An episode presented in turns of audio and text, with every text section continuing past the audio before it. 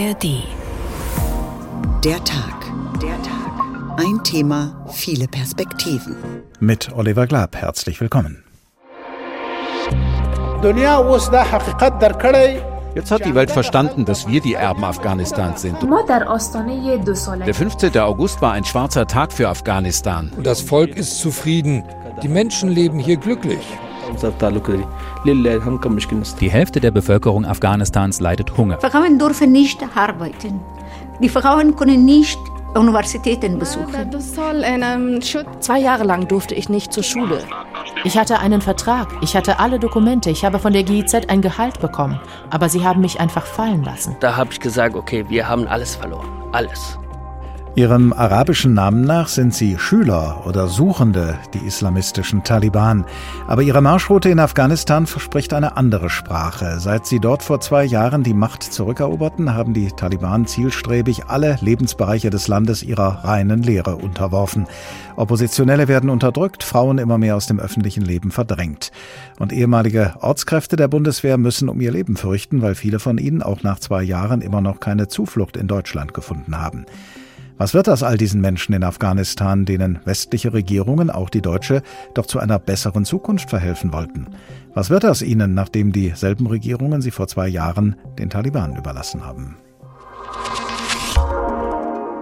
Afghanistan im Hausarrest. Zwei Jahre Herrschaft der Taliban. So heißt diesmal der Tag. Ein Thema, viele Perspektiven. Sowohl die Sendung als auch der Podcast in der ARD Audiothek.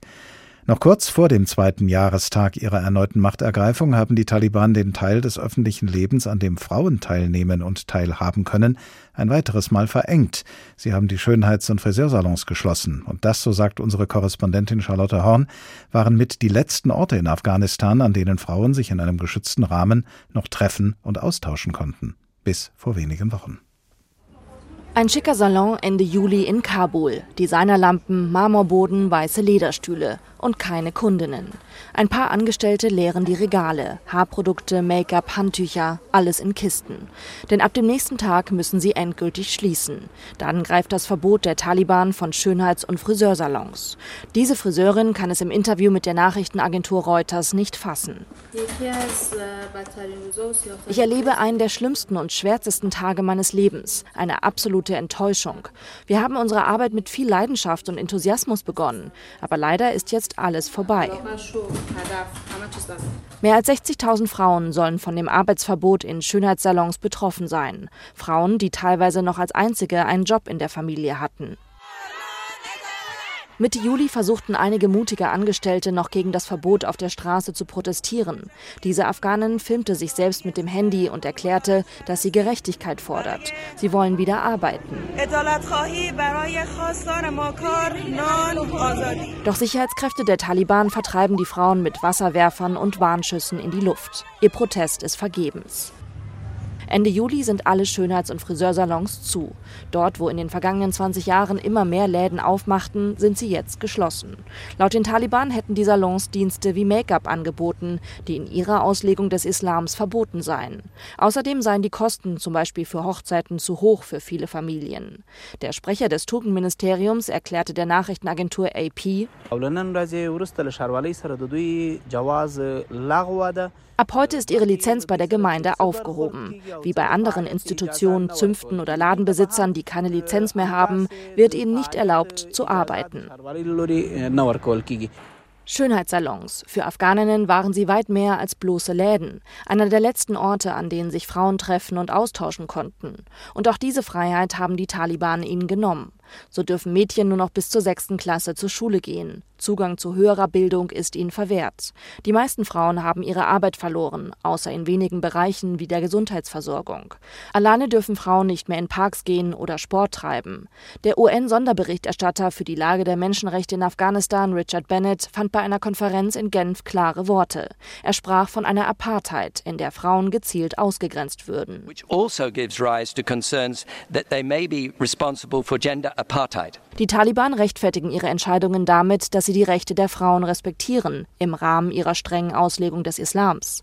Seit der Machtübernahme verhängen Scharia-Gerichte drakonische Strafen. Aktivisten und Journalistinnen werden bedroht. In dem Friseursalon in Kabul, der inzwischen geschlossen ist, hat diese Afghanin keine Hoffnung mehr, gerade als Frau in Afghanistan. Die einzige Möglichkeit, die wir haben, ist zu fliehen und das Land zu verlassen, dorthin, wo wir ein gutes Leben führen können. Das hat eine Frau vor wenigen Wochen, Mitte Juli, gesagt in einem Schönheitssalon in der afghanischen Hauptstadt Kabul. Und zumindest dort kann sie das jetzt nicht mehr sagen, denn die Schönheitssalons in Afghanistan sind auf Befehl des Taliban-Regimes geschlossen. Wenn Menschen scharenweise aus einem Land fliehen, so wie es diese Frau möglicherweise vorhat, dann ist es für unsere Korrespondentinnen und Korrespondenten gerade deshalb wichtig, in dieses Land zu schauen und möglichst auch in dieses Land zu gehen, um zuverlässig zu erfahren, was dort vorgeht und um dann darüber zu berichten.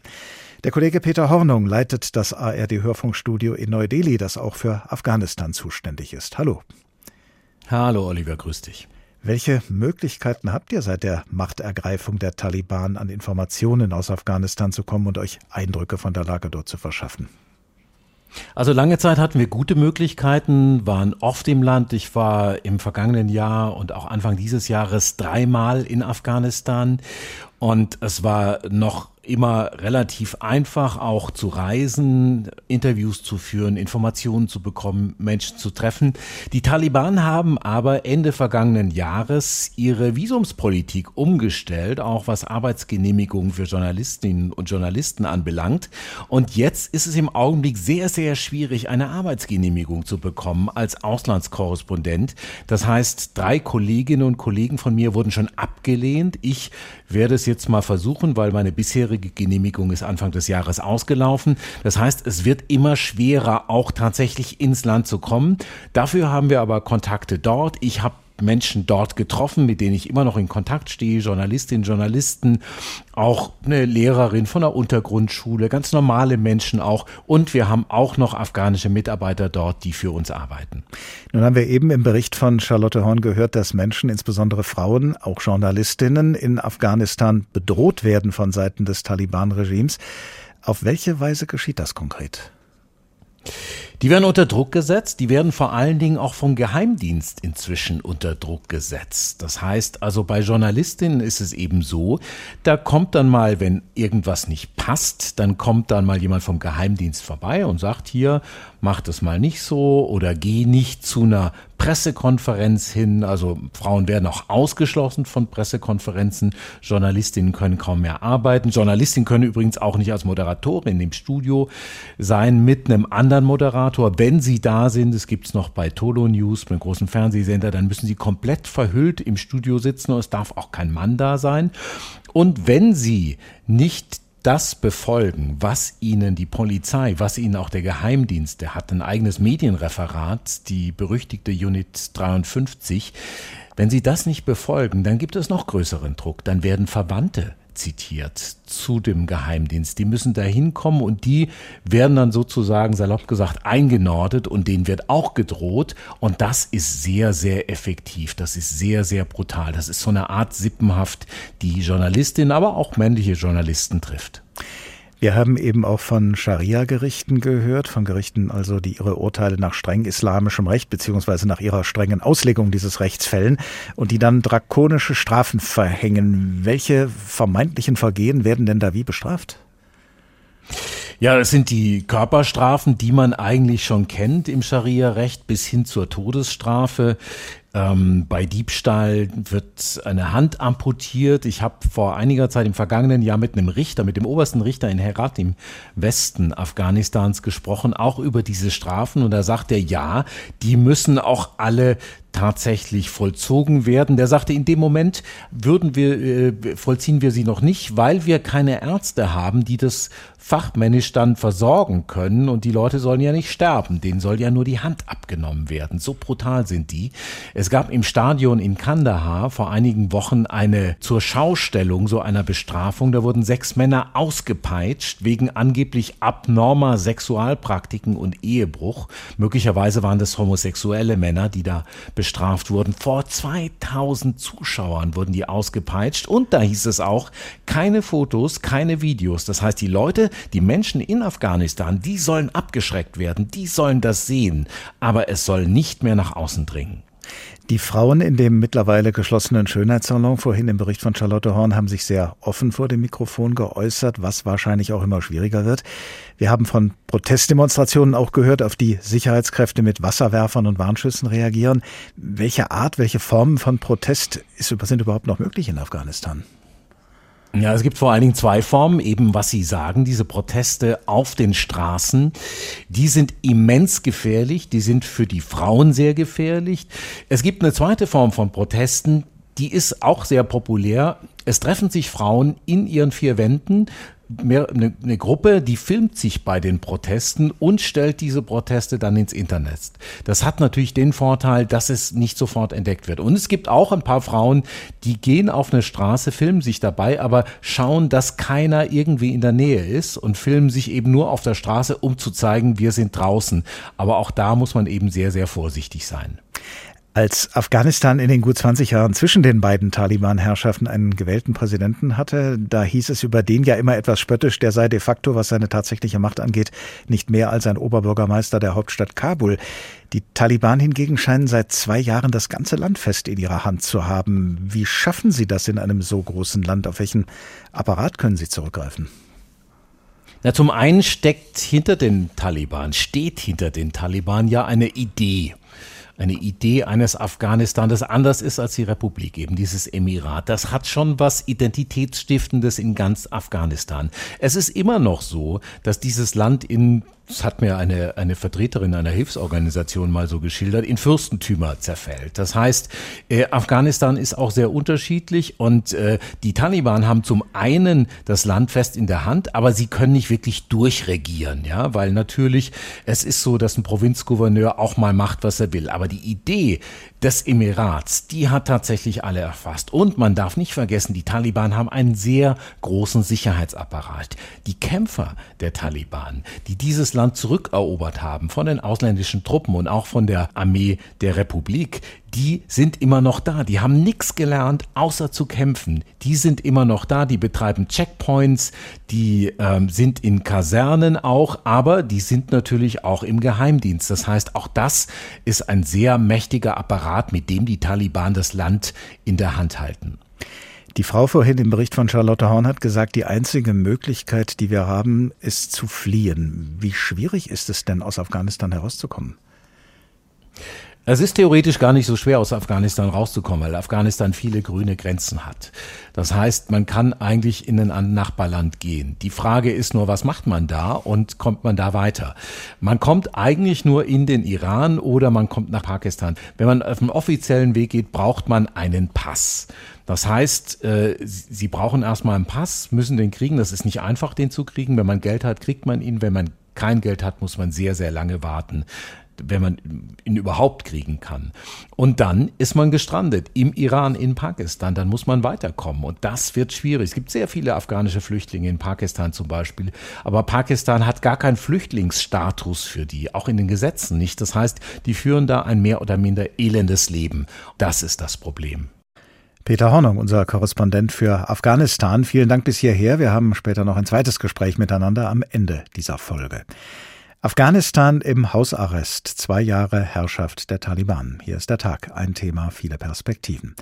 Die Süddeutsche Zeitung hat vor ein paar Tagen sechs Frauen zu Wort kommen lassen. Sechs Frauen in Afghanistan, die sich geäußert haben zu ihrer Lage und zu ihren Erlebnissen seit der erneuten Machtergreifung der Taliban. Die Namen der Frauen sind geändert und Einzelheiten zu ihrer beruflichen Tätigkeit wurden weggelassen, um die Frauen nicht zu gefährden. Aber entscheidend ist das, was sie erzählen. Zum Beispiel diese beiden. Halia, 32, Mutter von zwei Kindern, Angestellte. Eines Tages kamen die Taliban. Die Nachbarn hatten ihnen gesagt, wo wir wohnen. Mein Mann war da gerade nicht zu Hause. Er tauchte dann unter und wir beschlossen, dass er das Land verlassen muss. Um an Geld zu kommen, verkaufte ich meinen Schmuck. Außerdem hatte ich ein paar Ersparnisse von meinem Gehalt. Bevor er das Land verließ, konnte ich ihn nicht mehr sehen und mich nur am Telefon von ihm verabschieden. Fariba, 18, Schülerin. Montags bis freitags besuche ich von 8.50 Uhr bis 10.35 Uhr heimlich eine Online-Schule. Wir haben zu Hause kein Internet, also laufe ich ein paar Straßen weiter zu einem Lernzentrum. Manche Schülerinnen kommen wie ich dorthin, andere sind wie die Lehrerinnen online zugeschaltet. Auf dem Weg habe ich Angst, aber ich wurde noch nie angehalten. Meine Notizbücher trage ich in einer unauffälligen Tasche. Sie in der Hand zu halten wäre zu gefährlich. Zwei von sechs Frauen in Afghanistan, deren Berichte die Süddeutsche Zeitung abgedruckt hat. Und was die Schülerin mit dem Decknamen Fariba erzählt von ihrem heimlichen Online-Unterricht, das zeigt, wie sehr das Taliban-Regime die weibliche Bevölkerung des Landes schon in Kindheit und Jugend an gesellschaftlicher Teilhabe hindert. Kein Schulunterricht für Mädchen nach der sechsten Klasse, geschweige denn ein Hochschulstudium. Immerhin kann uns unsere Korrespondentin Charlotte Horn von zwei Möglichkeiten berichten, wie Schülerinnen an diesem Verbot vorbeikommen können. Die eine Möglichkeit ist nach Taliban-Recht illegal und so ähnlich wie die Schülerin gerade ihren heimlichen Online-Unterricht beschrieben hat. Aber die andere Möglichkeit ist noch legal. Angeboten wird sie von der einen oder anderen Religionsschule in Afghanistan auf Arabisch Madrasa. Und von so mancher Schülerin wird sie, wie wir jetzt hören, dankbar und sehnsüchtig genutzt. Zwei Jahre lang war Manisa nicht in der Schule, denn die Taliban haben Mädchen verboten, nach der sechsten Klasse die weiterführende Schule zu besuchen. Doch an diesem Augustmorgen sitzt die 18-Jährige wieder im Unterricht, in einer Madrasa, einer Religionsschule. Zwei Jahre lang durfte ich nicht zur Schule. In der Zeit habe ich psychische Probleme bekommen und musste auch ins Krankenhaus. Dann habe ich von dieser Madrasa gehört und meine Eltern um Erlaubnis gebeten, mich hier einzuschreiben. Jetzt fühle ich mich viel besser. Die Religionsschule in der Hauptstadt Kabul ist die Ausnahme. Hier lernen auch ältere Mädchen wie Manisa und ihre Freundinnen Mathematik und Englisch. Auch andere Religionsschulen unterrichten Schülerinnen, aber dort wird ausschließlich die konservative Auslegung des Islams gelehrt. Ein Zugang zu allgemeiner Bildung bleibt ihnen verwehrt. Zur Eröffnung der Schule von Manisa erschienen einige Taliban und wollten die Schule gleich wieder schließen. Doch der Direktor hatte eine Genehmigung des Religionsministeriums und die Schule blieb offen. We are taking subject Inzwischen haben sich mehr als 500 Mädchen und junge Frauen eingeschrieben. Lehrerin Hadia Jabakil hat die Schule mitgegründet. Wenn die Taliban etwas gegen diese Art der Madrasa hätten, dann hätten wir sie nicht öffnen dürfen. Wir haben eine Genehmigung. Wir werden weitermachen und wir wollen noch weitere Madrasas eröffnen. Und was sagen die Taliban? Wird es noch mehr solcher Schulen geben, auch in anderen Teilen von Afghanistan? Warum bleibt Mädchen der Zugang zu Bildung ab der siebten Klasse verwehrt? Im ARD-Interview geht Mohammed Ashraf Haqqani vom Ministerium für religiöse Angelegenheiten nicht auf die Fragen ein. Es gibt männliche und weibliche Schüler an unserer Religionsschule. Männliche Lehrer unterrichten die Schüler, weibliche die Schülerinnen. Schätzungen gehen davon aus, dass die Taliban mehr als einer Million Mädchen und jungen Frauen den Zugang zur höheren Schule und Universität verwehren. Wer es sich leisten kann, schickt die Töchter zu Unterricht, der in Privaträumen stattfindet, heimlich. Diese junge Frau unterrichtet seit einem Jahr im Verborgenen. Wir haben alle Angst davor, festgenommen zu werden und dass uns die Taliban dann schlecht behandeln. Ich sage allen Mädchen, dass sie nicht als Gruppe kommen sollen.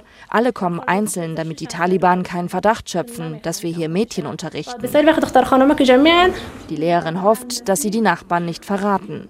Diese Schülerin ist 18 Jahre alt und froh, dass sie wenigstens in die geheime Schule gehen kann. Einige ihrer Freundinnen seien inzwischen zwangsverheiratet worden. Ich hatte viele Wünsche, was für ein Mensch ich in der Zukunft sein könnte. Aber mit der Ankunft der Taliban bin ich hoffnungslos geworden, weil wir nicht mehr zur Schule können. Auch wenn die Religionsschule in Kabul vor allem den Islam unterrichtet. Schülerin Manisa ist froh, dass sie jetzt mit Englisch und Mathematik wenigstens ein bisschen Allgemeinbildung lernen kann. Wir halten uns hier an den Islam. Wir tragen alle einen Hijab um den Kopf. Unsere Körper sind verhüllt. In dieser Madrasa geben die Lehrerinnen ihr Bestes und sie wollen, dass wir viele neue Dinge lernen. Ihr Vater zahlt umgerechnet etwa 5 Euro Schulgebühren im Monat. Viel Geld für die Familie. Er möchte, dass seine Tochter eine Zukunft hat, trotz allem. Die Religionsschule, die Madrasa, ist zurzeit noch die einzige Schule in Afghanistan, an der Mädchen auch über die sechste Klasse hinaus noch legal unterrichtet werden können, und zwar auch in weltlichen Fächern wie Englisch und Naturwissenschaften.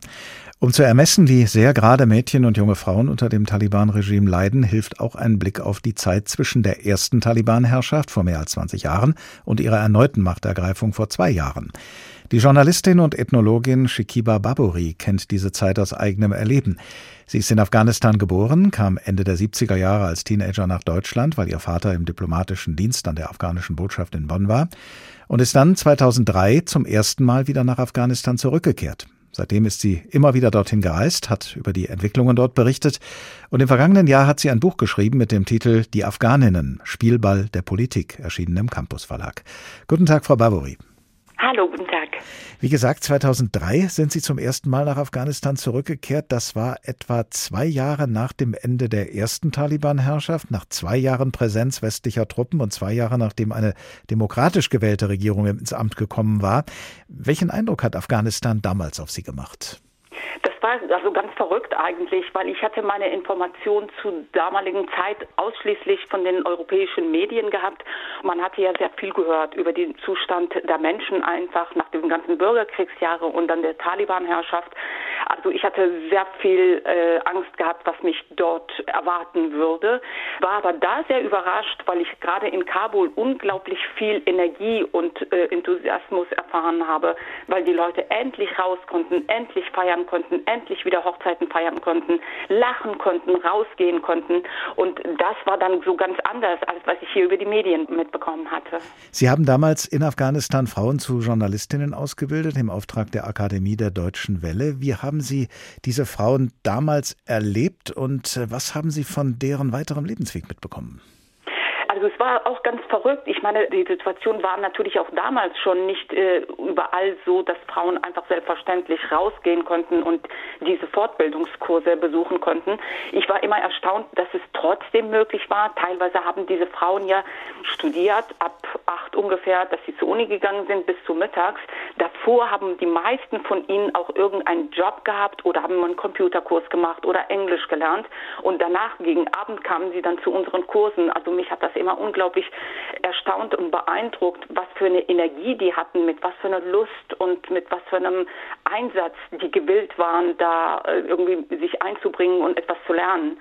Mit einigen von denen war ich dann auch über die Kurse hinaus in Kontakt, aber natürlich jetzt nicht zu allen. Und das hat aber auch jetzt schlagartig seit zwei Jahren äh, sehr viel mehr abgenommen, weil ich teilweise halt überhaupt keine Möglichkeit habe, mit diesen Menschen in Kontakt zu sein, weil die irgendwie untergetaucht sind. Zuletzt waren Sie 2019 in Afghanistan, also noch vor der Machtergreifung der Taliban, der erneuten Machtergreifung. Wie war da Ihr Eindruck? Was hatte sich innerhalb von gut 15 Jahren dort entwickelt, zum Besseren oder auch zum Schlechteren? Auch. Einerseits hatte sich äh, sehr viel entwickelt, aber wir dürfen an dem Punkt auch nicht vergessen, wenn man damals auch von Afghanistan gesprochen hat, also in den letzten 20 Jahren hat man ja meistens Kabul, Mazar-e Sharif im Norden, wo die Bundeswehr zum Beispiel stationiert war, Kandahar oder den westlichen äh, äh, Großstadt in Afghanistan, Herat. Von diesen Städten ist man ausgegangen. Aber man hat über sehr viele weitere Provinzen überhaupt nicht gesprochen. Das heißt, in vielen der Provinzen waren A, die Taliban auch in den letzten 20 Jahren aktiv und dementsprechend war auch der, der, der Fortschritt für die Frauen oder Zivilgesellschaft. Ähm, das heißt, es hatte sich zum einen sehr viel getan, weil diese Zivilgesellschaft Afghanistans hat ja einen unglaublichen Schub gekriegt in den letzten 20 Jahren. Ob das jetzt die Medien waren oder ob politische Entwicklung und politische Gruppierungen waren, die sich gebildet hatten, auch mit Hilfe der deutschen Stiftungen zum Beispiel, die da sehr viel äh, drin gemacht haben, dafür sich eingesetzt haben. Aber gleichzeitig war das einfach beschränkt auf die paar Großstädte. Nun sind die Taliban seit äh, zwei Jahren, exakt seit zwei Jahren, wieder an der Macht in Afghanistan. Was haben Sie denn in diesen beiden Jahren von den Menschen gehört, mit denen Sie in Afghanistan Kontakt haben? Was erzählen die? Die meisten haben Kinder, die meisten haben absolute Sorge, was aus deren äh, Zukunft sein wird, vor allem die der Mädchen, weil die können jetzt nicht zur Schule gehen, nicht zu Universitäten gehen, die können nicht Parks besuchen, die können nicht äh, Fitnesscenter besuchen, die können keinen Sport machen.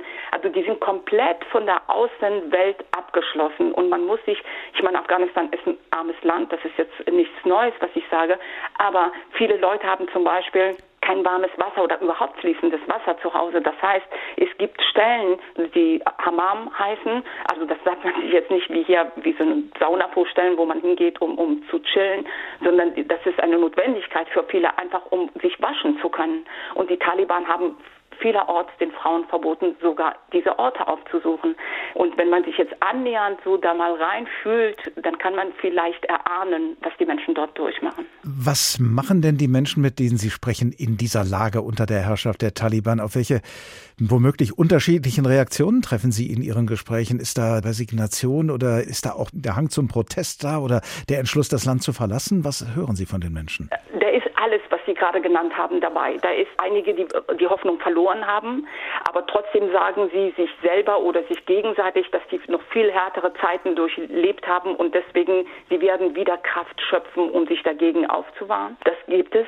Vor zwei Tagen ungefähr, also gestern oder vorgestern war das das auch in Afghanistan.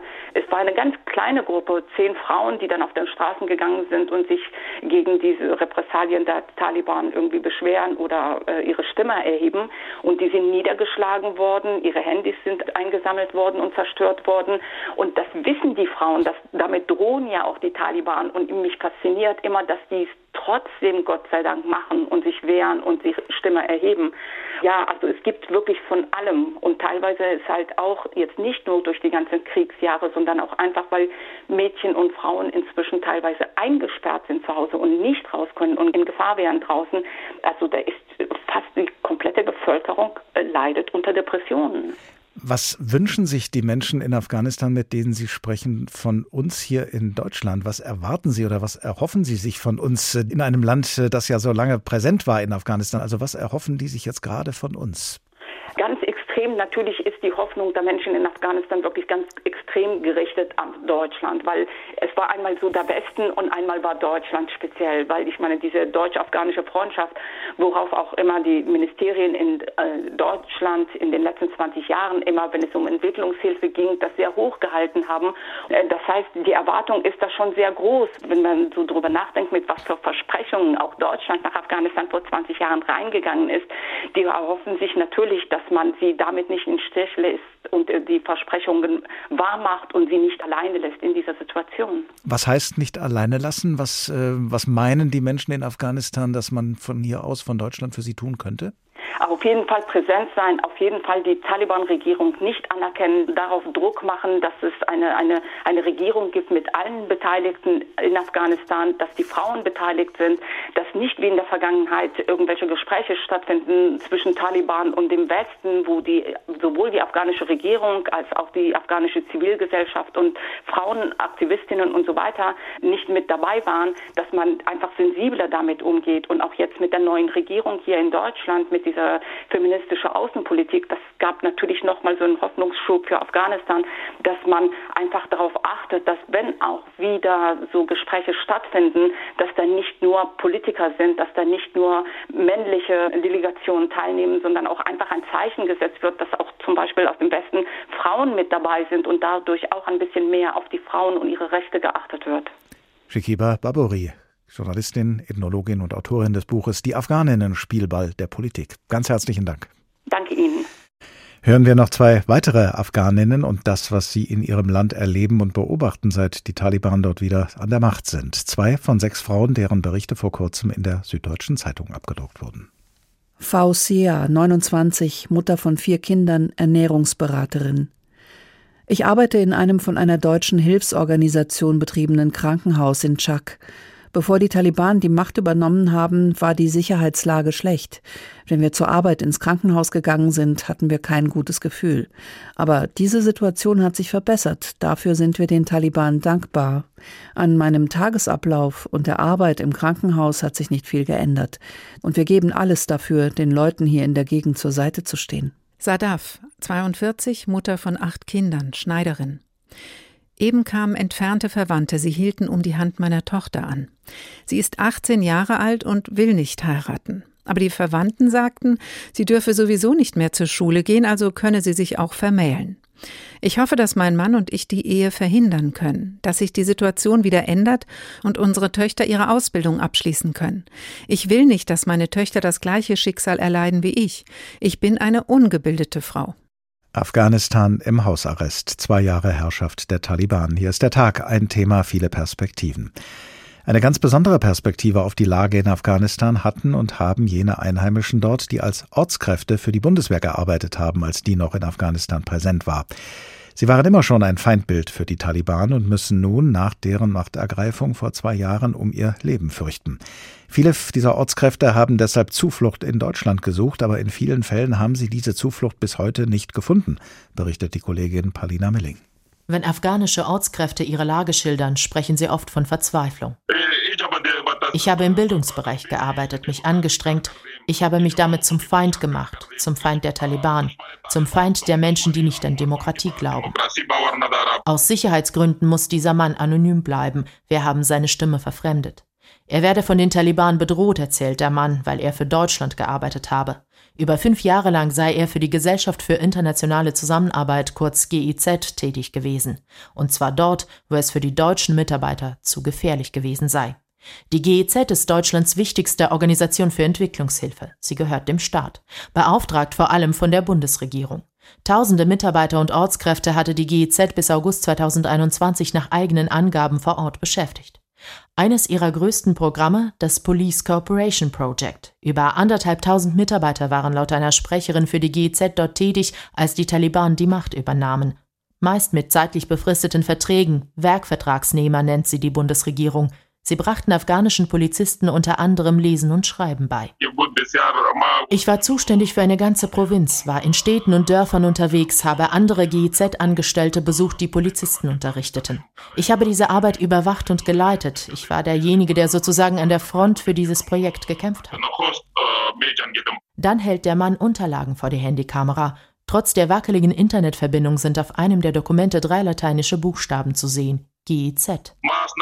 Ich hatte einen Vertrag, ich hatte alle Dokumente, ich habe von der GIZ ein Gehalt bekommen, aber sie haben mich einfach fallen lassen. Ich bin richtig sauer auf Deutschland. Denn die deutschen Behörden haben diesen Mann abgelehnt, obwohl die GIZ ihn in besonderem Maße als gefährdet ansah.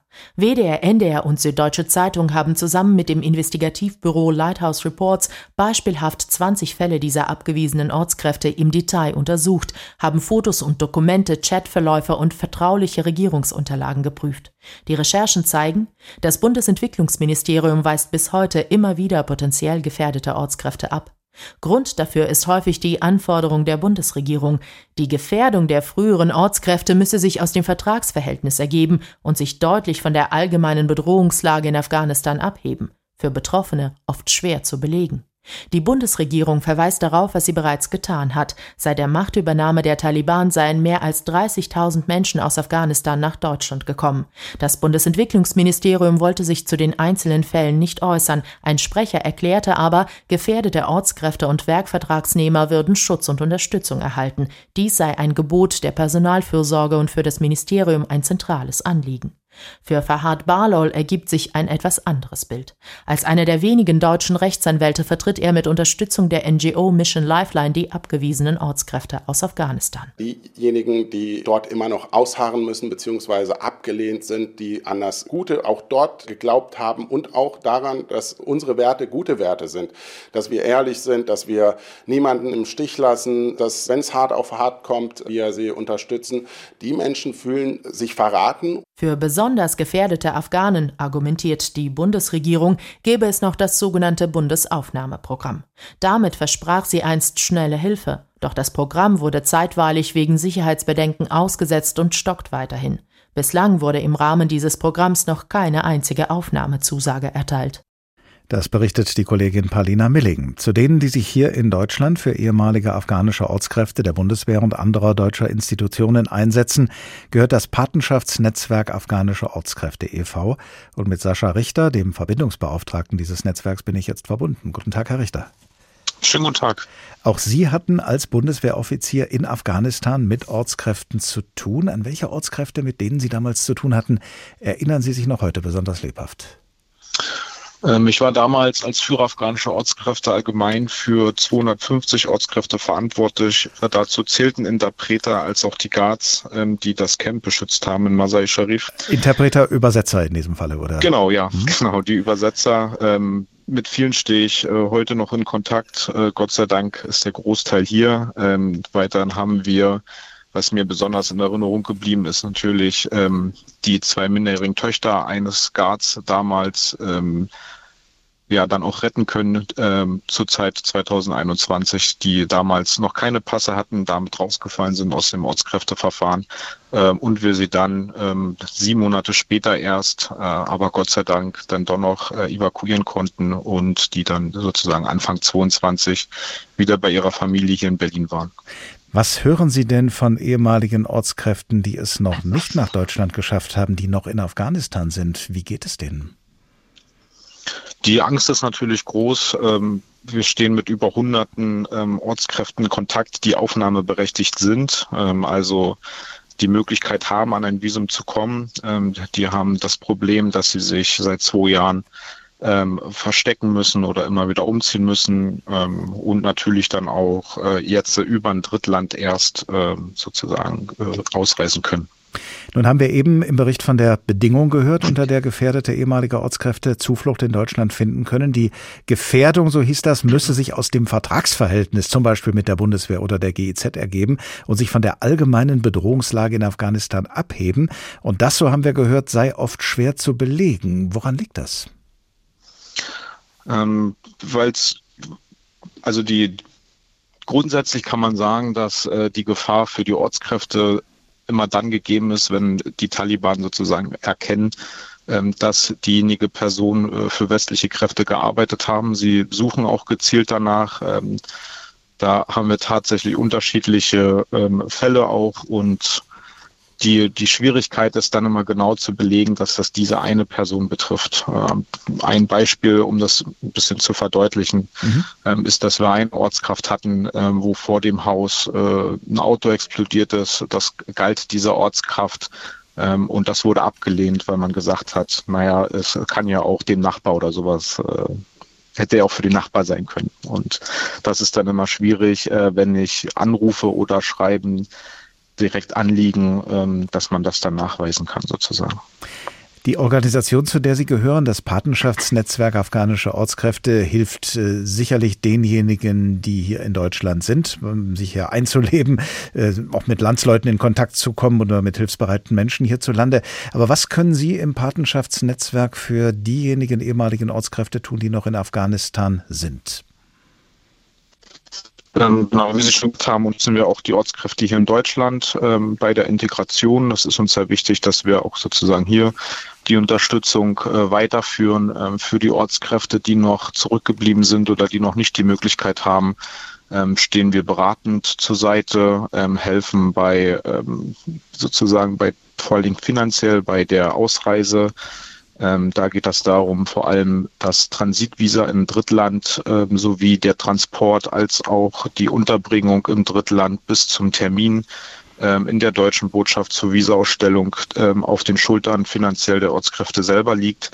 Ähm, das können die nach zwei Jahren Flucht meistens selber gar nicht mehr stemmen und da ähm, unterstützen wir spendenbasiert, äh, das sozusagen nicht aufgrund von Armut äh, die Evakuierung dann nicht klappt. Weil der Staat, die Bundesrepublik Deutschland, erst zuständig ist, wenn dann ein Visum erteilt worden ist. Genau, die äh, Bundesrepublik übernimmt ab der, ab der Ausstellung des Visas im Drittland äh, dann sozusagen die Evakuierung. Sascha Richter, Verbindungsbeauftragter des Patenschaftsnetzwerks Afghanische Ortskräfte e.V. Ganz herzlichen Dank. Neben den ehemaligen afghanischen Ortskräften der Bundeswehr und anderer deutscher Institutionen sind es, wie schon erwähnt, gerade auch die Frauen in Afghanistan, die vom Taliban-Regime in ihrer Existenz bedroht werden.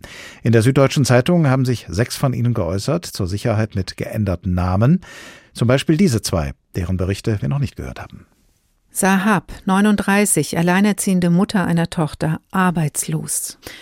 Einige meiner Kolleginnen aus dem Schönheitssalon sind ins Ausland gegangen. Ich versuche mehr Informationen zu sammeln, aber ohne männlichen Vormund können Frauen nicht reisen. Außerdem braucht man ein Visum und Geld. Ich mache mir Sorgen, die Gefahren auf der Flucht sind groß. Was, wenn ich meine Tochter dabei verliere? Sie ist inzwischen ein Teenager. Ich wollte immer, dass es ihr besser geht. Doch was auch immer ich tue, welchen Kampf ich auch auf mich nehme, ich tue es für sie. Jamilia, 43, alleinerziehende Mutter von vier Kindern, arbeitslos. Es gibt in meinem Leben nie die Gewissheit, dass wir den kommenden Tag erleben werden. Das Schwierigste ist, dass ich für vier Kinder verantwortlich bin. Mein Mann war Polizist in der letzten Regierung. Er ist getötet worden. Wir haben kein Einkommen. Meine Kinder müssen hart arbeiten, um ein bisschen Brot zu verdienen. Leider erlauben mir die Taliban nicht zu arbeiten. Früher war ich als Reinigungskraft an der Schule angestellt, aber das darf ich jetzt nicht mehr machen.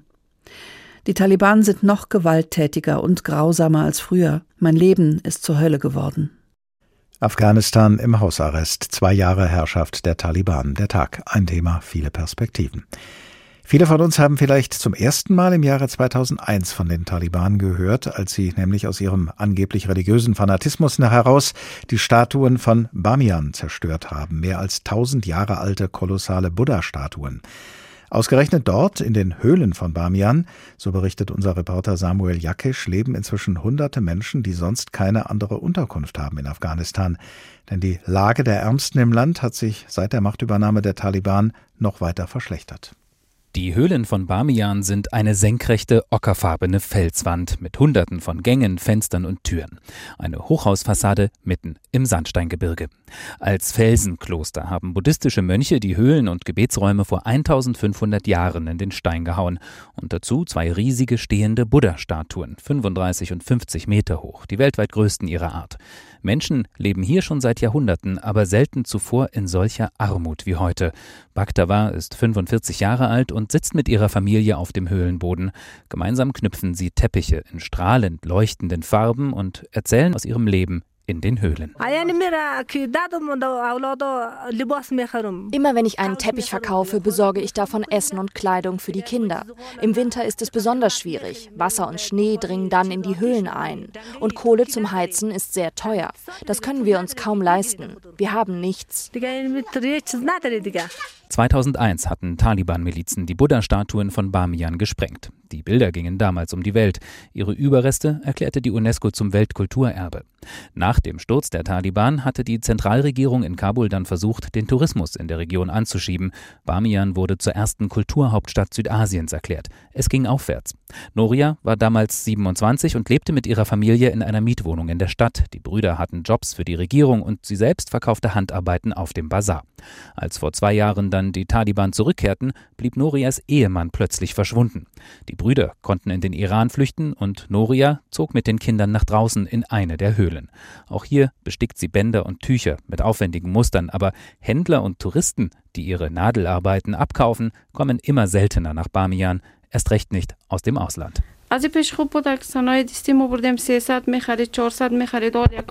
Unter der früheren Regierung war unsere Arbeit besser bezahlt. Ein Stück Handarbeit haben wir zum Preis von 350 Afghani verkauft.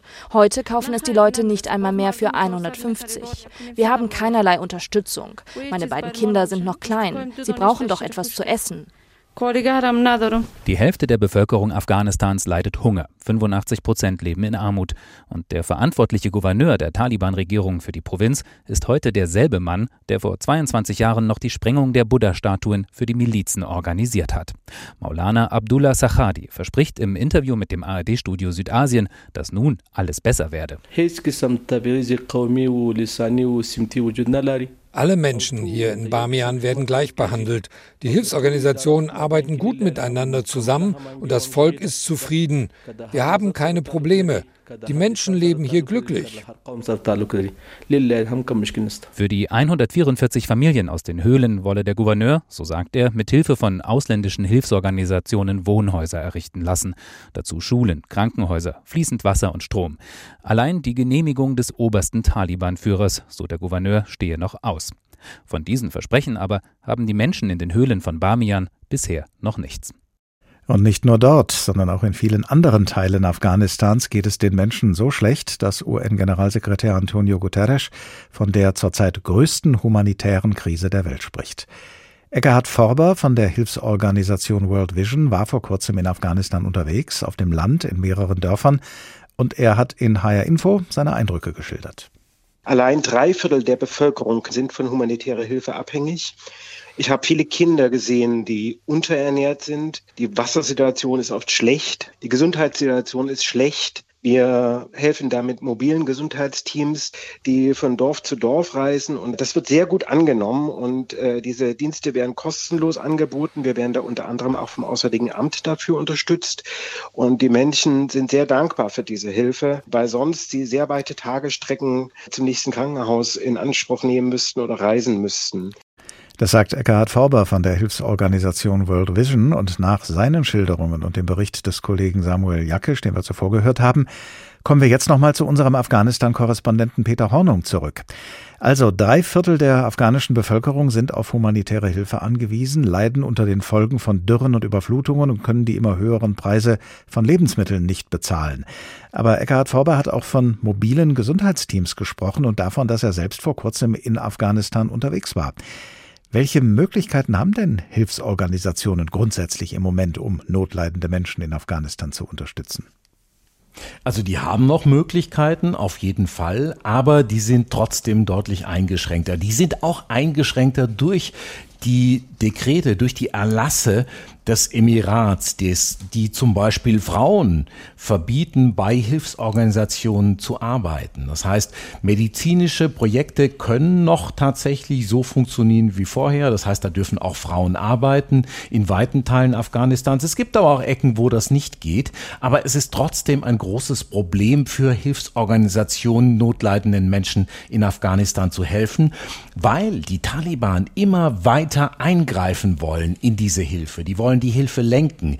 Die wollen, dass die Hilfe an ihre Leute sozusagen geht. Die wollen teilweise, dass die Hilfe nur an Männer geht, nicht an Frauen. Jetzt gibt's Hilfsorganisationen, die sagen das nicht öffentlich, die sagen, das ist uns egal wir geben die Hilfe irgendwie, dann geben wir sie eben den Männern und die werden das verteilen, die Dorfvorsteher zum Beispiel. Dann gibt's aber auch Hilfsorganisationen, das sind die, die drüber sprechen, die sagen, so können wir nicht helfen, das möchten wir nicht, wenn Frauen nicht eingebunden sind, wenn wir nicht selber bestimmen können, wer die Hilfe bekommt, dann helfen wir nicht. Und das sind alles Faktoren, die die Hilfe einschränken. Im Bericht von Samuel Jackisch haben wir eben einen Provinzgouverneur gehört, der vollmundig verspricht, Wohnhäuser, Schulen und Krankenhäuser zu bauen und für fließend Wasser und Strom zu sorgen in den Regionen, in denen das nötig ist. Und zwar mit ausländischer Hilfe, wie er sagt. Ähm, ist das mehr als ein vollmundiges Versprechen? Welche Verbündeten haben die Taliban denn international, die ihnen dann auch zu ihren Bedingungen helfen würden? Ja, das würde ich auch gerne mal sehen, woher die Hilfe dann kommt. Ja, die haben Verbündete, die haben in den arabischen Staaten Verbündete, in den Golfstaaten, der Iran hilft, auch die Türkei, China, Pakistan eher weniger, das Verhältnis wird immer schwieriger. Also es kommt schon Hilfe und es ist auch Geld da äh, bei den Taliban, die haben Zolleinnahmen, die haben Steuereinnahmen, es gibt auch Exporte äh, in geringem Umfang, aber auch da kommt Geld rein. Und die Taliban äh, rücken das auch sehr in den Mittelpunkt, solche Infrastrukturprojekte. Aber insgesamt gesehen ist da sehr wenig da, ist das wirtschaftlich sehr schwach, dieses Land. Also kann ich mir kaum vorstellen, dass da solche Wünsche, solche Versprechungen tatsächlich gehalten werden. Hören wir an dieser Stelle nochmal Eckhard Förber von der Hilfsorganisation World Vision. Er hat in HR Info gesagt, es sei richtig, dass die Bundesregierung die bilaterale Entwicklungszusammenarbeit mit Afghanistan auf Eis gelegt hat, weil die eben den Taliban in erster Linie nützen würde. Und dann hat er Folgendes gesagt. Was allerdings notwendig ist, dass NGOs, also Nichtregierungsorganisationen, aber auch lokale Organisationen, die sich in den letzten 20 Jahren herausgebildet haben, dass die unterstützt werden. Ich würde mir wünschen, dass das Auswärtige Amt nicht äh, formal die Taliban-Regierung anerkennt, aber doch eine Präsenz in Kabul wieder hat, um auch lokale zivilgesellschaftliche Organisationen unterstützen zu können. Soweit Eckhard Forber von der Hilfsorganisation World Vision. Frage an unseren Afghanistan-Korrespondenten Peter Hornung. Gibt es denn genügend solcher lokalen Organisationen, die man quasi an den Taliban vorbei unterstützen könnte? Und wenn ja, würde das was bringen? Also ob es genügend gibt, das würde ich mal in Frage stellen, aber es gibt diese Organisation, diese lokalen Organisationen. Und da hat Herr Former absolut recht, die muss man unterstützen, auch an den Taliban vorbei, aber das wird immer schwieriger, weil sie auch versuchen da einzugreifen. So arbeiten übrigens auch deutsche Hilfsorganisationen, so arbeitet Caritas International, so arbeitet Johann, die Johanniter, also arbeitet auch die Welthungerhilfe. Das heißt, die haben tatsächlich lokale Partner dort, die die Projekte dann ausführen und über die sie die Hilfe an die Menschen bringen. Deshalb sind diese Partner auch so wichtig und deshalb muss man sie unterstützen.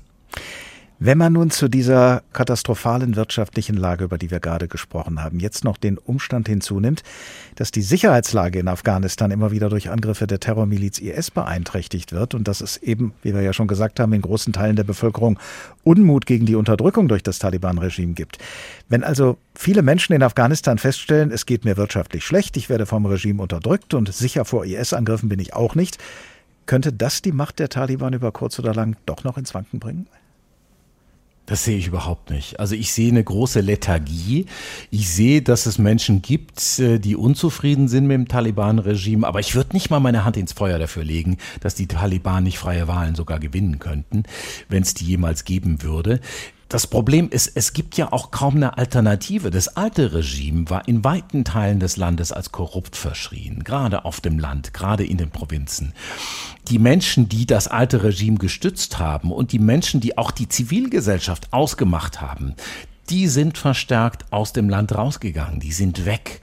Und ich sehe nicht, dass es da irgendeine Gruppe gäbe, irgendeine Bewegung, auch irgendeine Stimmung in der Bevölkerung, die in so einer Bewegung münden könnte, die irgendwie dieses Regime, die Macht der Taliban in Frage stellen könnte. Und in den Reihen der Taliban gibt es da unterschiedliche Strömungen, gibt sowas wie einen gemäßigten Flügel und könnte es innerhalb des Regimes zu Machtverschiebungen kommen, die dann den Menschen im Land zugute kämen?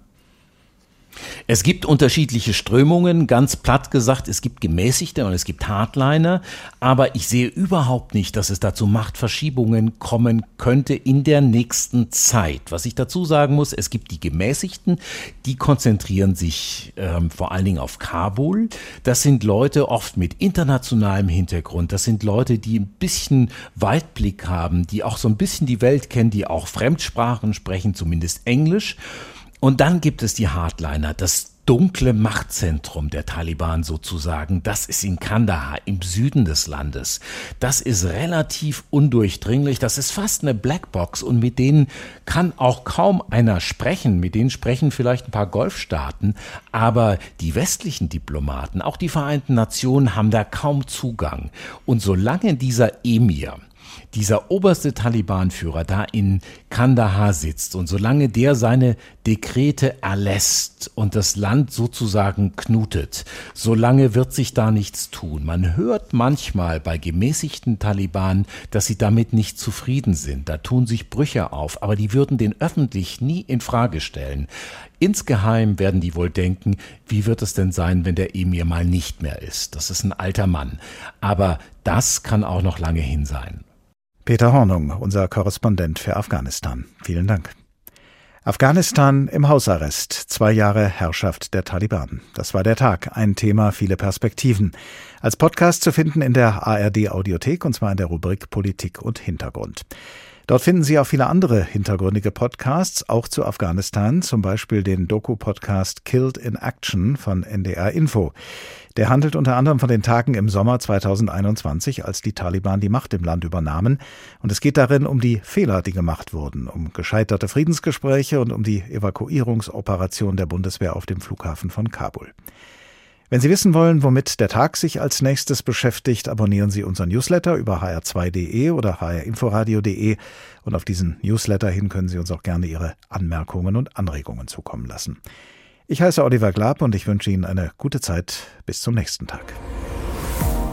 Der Tag. Der Tag. Ein Thema, viele Perspektiven.